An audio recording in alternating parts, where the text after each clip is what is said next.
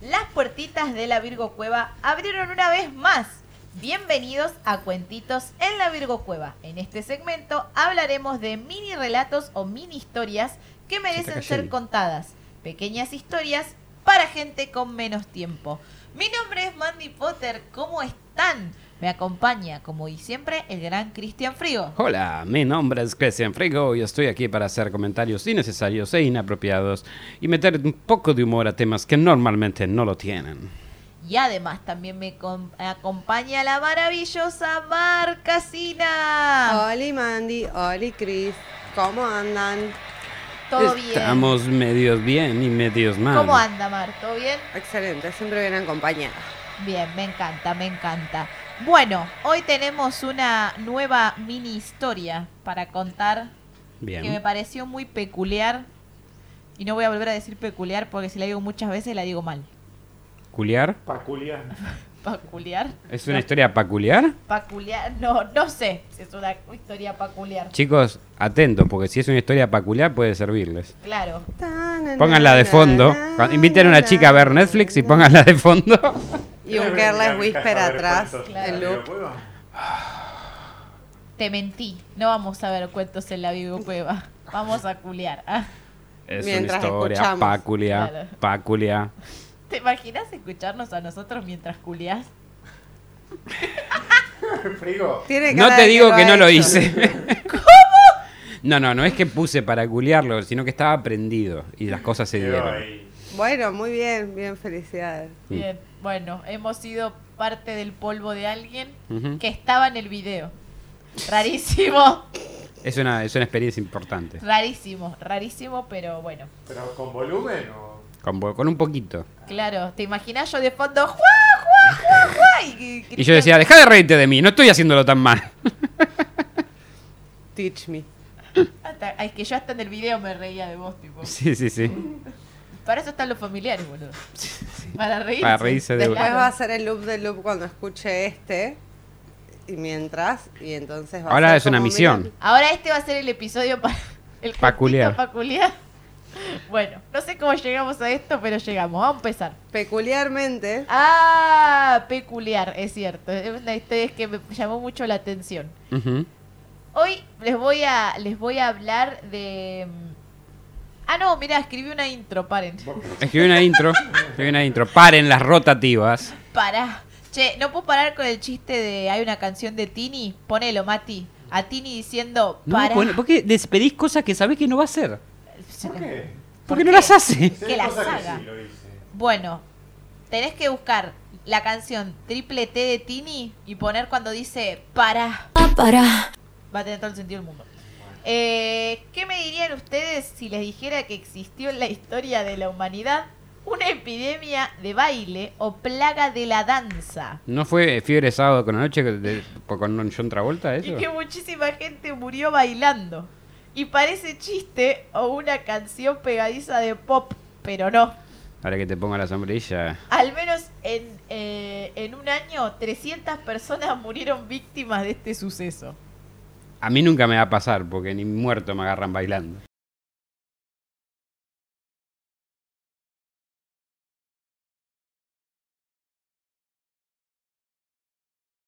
¿Hay alguna canción que hable de, mo- de bailar hasta morir?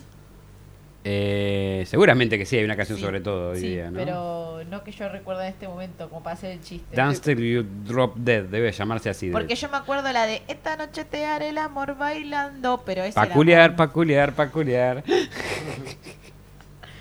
Eh, así que guarda como ver el cuerpito, porque la mañana del 14 de julio... O el pito. Te dije que peculiar este episodio. Sí, vos siempre que muevas el pito guarda. Un Le miedo pego me las da cosas ese por la pito, boludo. Un miedo. ¿qué es eso? Pintamos toda la casa. Y si ¿Es te el UFO de Berkshire Sufo que cuelga para la derecha? Si no entienden el chiste, vean el capítulo Berkshire Sufo Lo vamos a dejar en algún lugar de la pantalla. y nos acordamos. Mati lo tiene que hacer. No estábamos haciendo, yo te lo sigo agregando. Su tra- es su trabajo. Eh, la mañana del 14 de julio de 1518, Frau Trofea, una mujer. Se llamaba así, Frau Trofea. Frau Trofea. El nombre era Frau y el apellido era Trofea. ¿Qué hace Trofea? Trofea, a dar la elección. Bueno, basta. Eh, una mujer común y corriente de la ciudad de Estrasburgo. Estás inventando todo, no ¿verdad? estoy inventando. Estrasburgo. En la actual Francia. Ah, Gobernada por animales, ¿verdad? Claro, gobernada por animales, por supuesto. Y si no entienden esa referencia, pueden ir a ver el capítulo de Colonia Dignidad, porque ese meme no tiene desperdicio. Tiene desperdicio. Eh, se paró en la mitad de la calle y comenzó a bailar. Bueno, Trofea fue a la mitad de la calle en 1500 y pico y empezó. Y le agarró el y bicho. empezó- y empezó a perrear. O sea, mira, mira. Eh, na, na, na, ¿Puedo decir que en esa época hacían perreo? Ah, mira, estaba así. mira, Eh, eh, guaca, guaca, eh, Eh. Porque eso es de Estrasburgo. Estrasburgo, Porque- no Edimburgo. Claro, esto es mejor. los Estrasburgo. Uy, no, me parece que nos agarró. Sí, nos agarró a nosotros también. Aunque no había ningún motivo para festejar y ni siquiera sonaba música, no podía parar de mover el cuerpo. Su imagen odian- ondeando las caderas. Estaba perreando, boludo. Para mí era esa cosa de, lo- de, la, de Estados Unidos que hacen, hacen así, lo- los muñecos Las- de... no, ¿viste? Inventó el ¿Viste- twerking. viste? Claro, ¿viste las señoras que mueven la cadera como circular, sensual? Sí. Movimiento sensual. Sensual. Un movimiento muy sexy. Sexy. Un movimiento muy sexy. Sexy. Y si se viene azul azul con este baile que es una bomba. Bomba. Para bailar esto es una Bomba. bomba. Para usar esto es una bomba. Qué difícil que hacer este cuentito, por Dios. Me imagino bailando azul azul ahí en medio de la calle. Eh, Esto es Estrasburgo. Estrasburgo. porque esto es Estrasburgo. Ya. Em, De ahí vienen los garpinchos, me parece. Próximamente Virgo Cueva. Eh, Virgo Cueva. Uy, este capítulo va para mucho. en la Virgo Cueva musical. Yo siempre quise hacer un musical igual. Mar, vamos a hacer un capítulo Sí. musical. Sale, sale. Sale. Mar toca la batería, así que Para bailar, tiene- eh. Los voy a hacer bailar. Ok, Yo ya lo dije. Yo perreo así. Guarda que podemos morir aparentemente. Sí. Em, su imagen ondeando las caderas y zapateando con un ritmo frenético perduró por cerca de 100 horas seguidas. Señora. ¿Cuántas monedas ganó? Porque decime que tiró un, por lo menos un sombrero al suelo. Estuvo contando las horas. alguien, como- haciendo- alguien que también estaba más al pedo que él. Estaba haciendo la, la- la caminata lunar de Michael Jackson. 1500. No había Netflix. No había jueguitos. No había nada más que hacer que bailar en la acera, So, digamos. Annie, are you okay? Are you okay? Annie, Vení. are you okay? ¿Cómo se llamaba esta? No. Freu, Frau, no sé. No, Trofea. tr- trofeo se Trofea. llamaba. No sé. No pega. Eh, como si no fuese lo suficientemente extraña la escena, se le comenzaron a sumar más personas. Y dos caballos. Con el paso de los días. Es como que se armaron una fiesta. Como que no La rave, pero alguien se olvidó de traer el estéreo, maldición. Había un chabón ahí cantando. Tu, Es que, es que mínimo, ¿no? Porque alguien por, por decencia ya te pone algún tipo de música como Claro, para decir, "Ah, pongo". están bailando, por lo menos le pongo música. Bomba. Las cuatro estaciones de Vivaldi. ¿Sabés qué pasó? Para mí que no, que murieron bailando porque estaban esperando el carnaval carioca, que estaban cerrando el boliche y nunca llegó. Nunca llegó. La señora quiso empezar el carnaval carioca. Para mí, como 400 años. Sí, Pobre. Pobre. Lo inventó ella. Después de un mes se dice que ya eran 400 bailarines desatados los que habían contagiado, se habían contagiado de, se- de su euforia. Era peor que el COVID eso. Sí. Lo peor es que, producto del agotamiento, ciertos ci- eh, se generaron ciertos, cie- cientos de derrames cerebrales y algunos infartos. Cerca de 15 de ellos fallecieron cada semana. O sea, ¿Le dejaban ahí? ¿Y que bailaban encima? Claro, le, bail- le seguían bailando. Los usaban como parte de la escenografía. Entonces, Claro. No tengo una explicación para esto. Claro, no hay no una explicación lógica para esto. ahí empezaron a bailar na, na. Mm. A fines de diciembre los muertos eran más de 300. ¿Por qué? Qué bonito es ir.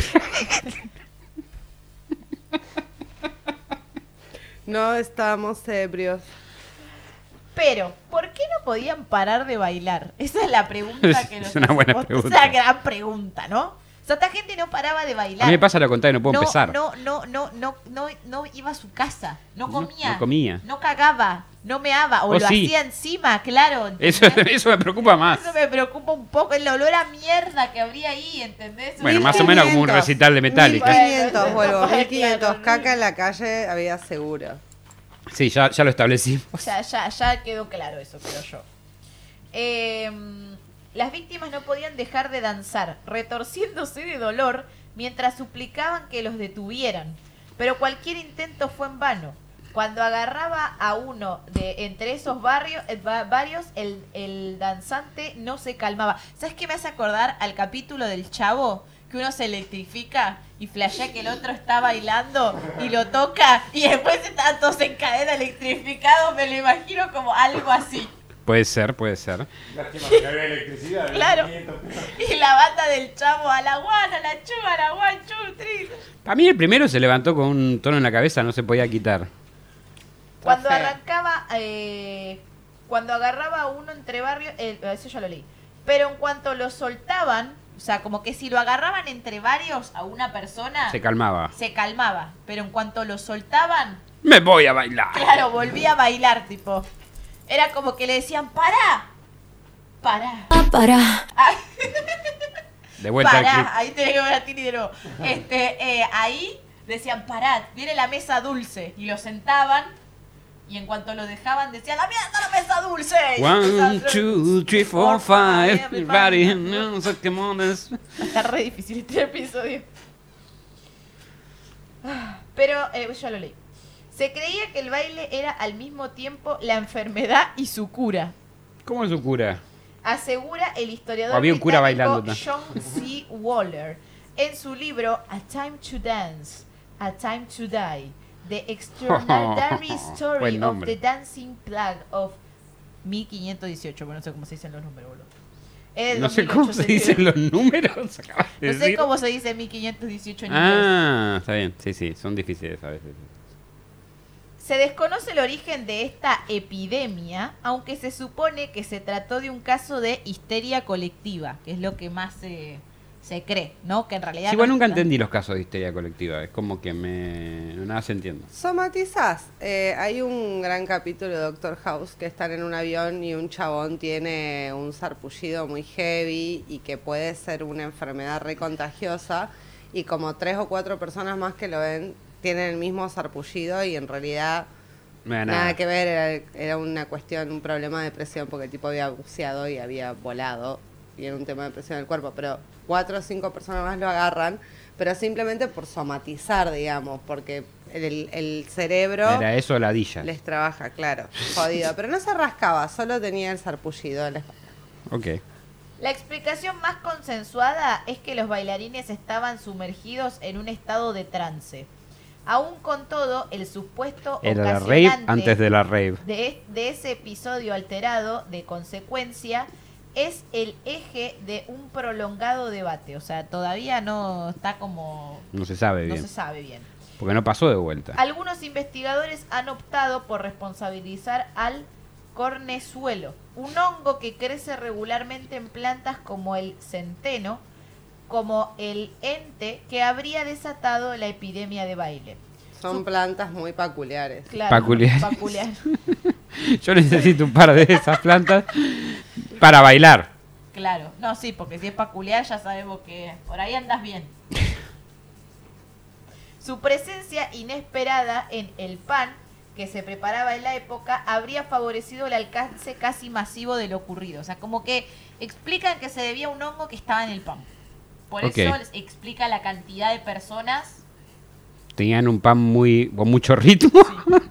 Sus propiedades, bases eh, de fuertes sustancias psicoactivas como el LSD, demostrarían LSD. la incidencia en aquella jornada de Una fiesta electrónica era. 1518. Sí, re. Estaban todos de pepa, eso es lo ¿Te que das cuenta que en la fiesta electrónica acá, acabamos de comprobar que no es necesario que hubiera música siquiera?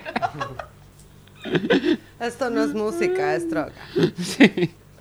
La escuchas igual. Pero eso, por lo que le dijo John Waller, doctor en Historia y Filosofía de la Ciencia, a Discovery en 2008, no sería muy convincente, pues los efectos del también llamado ergot no pueden sustentar movimientos coordinados que duran días. No, los vergot no pueden sustentar Ergot es también como se le llama al hongo ese que era Ah, pensé que era de otro vergot. No. Basta con la vergot. No, no sé de qué estás hablando. Yo estoy hablando de algo científico. Estas personas no solo estaban temblando, convulsionando, o sea, en realidad no estaban bailando, estaban convulsionando de pie. Eh, Se juntaban a convulsionar juntos por semanas. Claro, se ve que sí. Aunque estaban en trance, sus brazos y sus piernas se movían como si estuvieran bailando a propósito. Seguramente bailaban mejor que yo igual. Con esa discrepancia, otra corriente académica ha encontrado en el contexto sociocultural de la época una opción válida para explicar lo sucedido. En un principio, los efectos de fuertes oleadas invernales habrían desatado graves hambrunas que dinamitaron el bienestar de la población. Luego, la irrupción de lo que hoy sería la sífilis y los comienzos de una viruela epidémica habrían agravado el panorama. Así, apuntó Waller, la ansiedad y los falsos temores se apoderaron de la región. Básicamente se escaparon bailando. Sí, igual que haya un falso temor es como más lógico a la histeria colectiva. Nosotros somos argentinos, vivimos bajo temores constantes. Vivimos bajo histeria colectiva Vos también. no sabés, el día de mañana, mañana te, te- te- te- te renuncia el, el- ministro de Economía, Sí. pasado de va uno, Yo no creo que más renuncie, pero sí mañana te levantás y el dólar está a 500 pesos. Eh, Eso puede re pasar, posible que puede ha pase. pasado. Igual es un misterio desde el día que grabamos esto hasta el día que salga cuántos sí. ministros de economía hay. O cualquier- qué otra cosa cambió, ¿no? Sí. Entre la lista de impulsores de pánico habría estado la posibilidad de, po- de provocar la ira de San Vito. No, no. Vito de Lucania fue un siciliano al que se le adjudicó el poder curar la epilepsia. La idea, rezaba un rito popular para entonces, era que ante una molestia el santo italiano enviaría plagas de danzas compulsivas. O sea, ¿San si vos lo, claro, si vos lo molestabas a este San Vito, Ah, Pito. él te mandaba una plaga de, De danzas. de danzas. Mira vos. No se sabe que era que llegaban plagas danzando o que la gente empezaba a danzar. Como Venía- sí o como no. Claro. Era, eran, eran el coronavirus, pero Claro. En septiembre tú fuiste mi yata. De tal forma, eh, Waller eh, dijo que alrededor de su figura se habría desatado, de la figura de San Vito, una especie de angustia colectiva que se identificaría como una enfermedad psicogena, eh, psicogena si cogieras, masiva. Basta. cogieras te puedes agarrar enfermedades. Claro. Puedes hay que usar forro. Sí. Otro anuncio de cuentos en la bibliocueva. Del Ministerio de Salud de Cuentos de la Virgo Cueva. No somos Eh, médicos igual. Entonces, es claro. Es. o Creo sea, que eso es evidente. No sé, me habla de Berg- Berge- Berges y después me habla de Zampito y ahora me habla de cogía y, y de peculiar. ¿Qué crees que te diga? Hay, hay demasiadas palabras extrañas en esta historia bueno, que resuenan en mi las cabeza. dos vertientes son, uno, la del hongo en el pan, y la otra es ¿Cómo que se llamaba? Ya está, boludo, el hongo en el pan. Y la otra es que San Vito Pito. te mandaba una maldición y entonces la gente estaba preocupada todo el tiempo como, ay, me va a mandar la maldición. Vito, Bailo por las mandar la- dudas. Va, a ay, mira si bailamos porque San Vito nos mandó la maldición, la idea. Y entonces ahí estaba la histeria colectiva, que si uno empezaba a convulsionar, en vez de decir, está convulsionando, tiene epilepsia, todos decían, la maldición de San Vito. Y, Y es me como que terminaban en la misma, sí, claro. sí, sí. Si no supiste amar, Pa, pa. ahora, Ahora te vas puedes. a cagar. Eh, otra vertiente dice que la epidemia respondería a un caso grupal de disinesia, movimientos involuntarios intensos, que actualmente se enmarcarían en el contexto de la dolencia neurótica conocida con la- como la enfermedad de Huntington. Todavía no hay una única versión. O sea, hasta el día de hoy no se sabe qué pasó. No, no. Algo pasó, pero nadie... No es la primera vez que nos pasa esto de que pasó algo, pero no sabemos qué. De siete brotes similares habrían ocurrido en la Europa del medioevo antes de 1518.